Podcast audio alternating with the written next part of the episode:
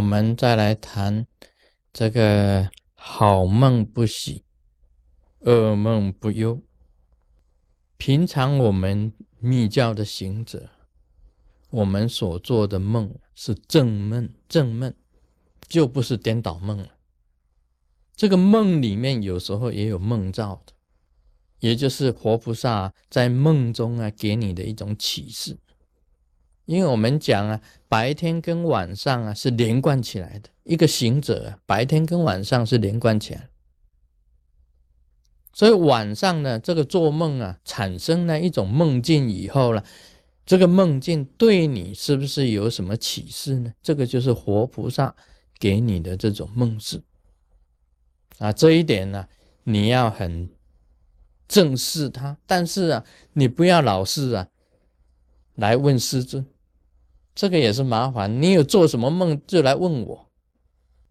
这个梦是这样的，活菩萨启示的梦啊，一定是特殊的，一定呢有意义的，有意义的，还有很清楚的，你不能老是写信来问我说，我梦到这里以后就不清楚了，或者是梦过以后就忘了，这个不可以。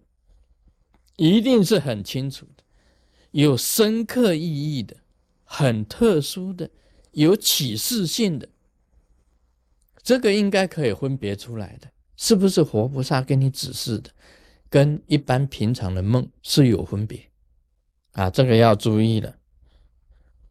那么好梦不喜呢？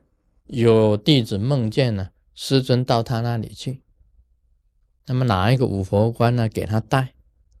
哇，他就很很高兴了。我就是说，哎，什么时候师尊要给我戴五佛冠呢？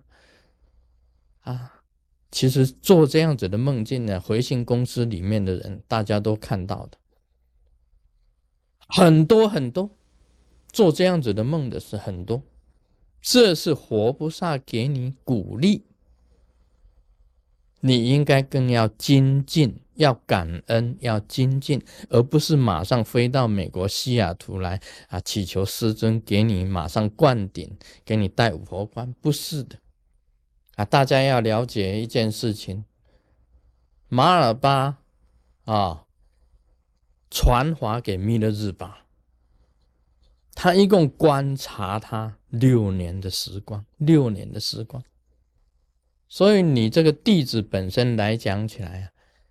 你要得到这个上师阿塞雷本身的灌顶，一定要住在西雅图一段时间，必须要经过观察，互相了解的啊，并不是说你梦见一个好的梦啊，梦见哇，师尊去到那里给你带五佛观了啊，你马上就是。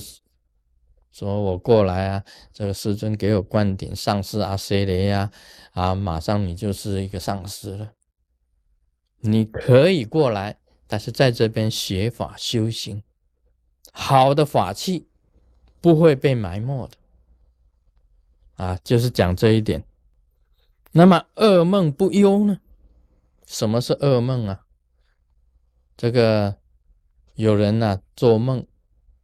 啊，梦走一走啊，在梦中啊，做走这个闲来啊，啊，突然间从闲来旁边呢，这个跑出一只老虎要咬他，那么他就一一下就从悬崖上面掉下来，掉到深谷里面了。啊，这个是当然是属于噩梦，就不好的梦，属于不好的梦都属于噩梦。噩梦啊，你也不要太忧愁，也不要太忧愁。我梦见呢，跟那个西部武打，你去打红欢，结果没有被红欢，没有打到红欢，被红欢打死，那也是很惨，这个也是很惨的，这个也是不好的梦，因为梦里面的世世界啊，是千奇百怪的，什么梦都会出现的。他梦到这个在游泳池游泳。哎，水底下有人抓你的脚，把你抓下去，没有办法呼吸啊！醒过来，原来是棉被盖得太紧，没有办法呼吸。也有啊，这个都是不好的梦啊。但不好的梦你也不要忧愁啊，也不要忧虑。我们晓得这个碰到好的梦要怎么样？碰到好的梦，你要感恩，感谢活菩萨啊！你到了梦见到西方极乐世界去，这个阿弥陀佛，这个请你这个吃那个米汁妈咪，哇，这是好梦啊！那他请你啊，或者是阿弥陀佛啊，这瑶池金母啊请客啊，你列席参加。待你为上仙啊，上宾兼上仙，哇，不得了！你又会成，又会成淫啊，又会驾雾，又很多的这个护法跟在你旁边，你威风，梦见你当皇帝，都是好的啦，这个都是很好的。这个上面要感恩，要精进，要懂得精进，这个时候你要更加的精进。要懂得布施，你在梦中那么好，你也应该要懂得布施嘛。啊，你要懂得布施啊，要懂得精进啊，要懂得感恩。那还要好好的修行，好像说梦见师尊给你带五合班，可以的，但是你一定要很精进的去修，然后把成绩单呢拿来交给师尊看。啊，这个是。好的，不好的呢？赶快修火供。火供就是供养啊，你供养本尊，供养护法，供养上师护持你。修遮止法，让不好的事情不发生。在《密宗道次第广论》里面有，我有写到啊，要修遮止法。什么是遮止？就是遮盖，停止。这种不好的事情不发生，叫做遮止法。修护轮、守护轮、修守护，这个叫做守护轮。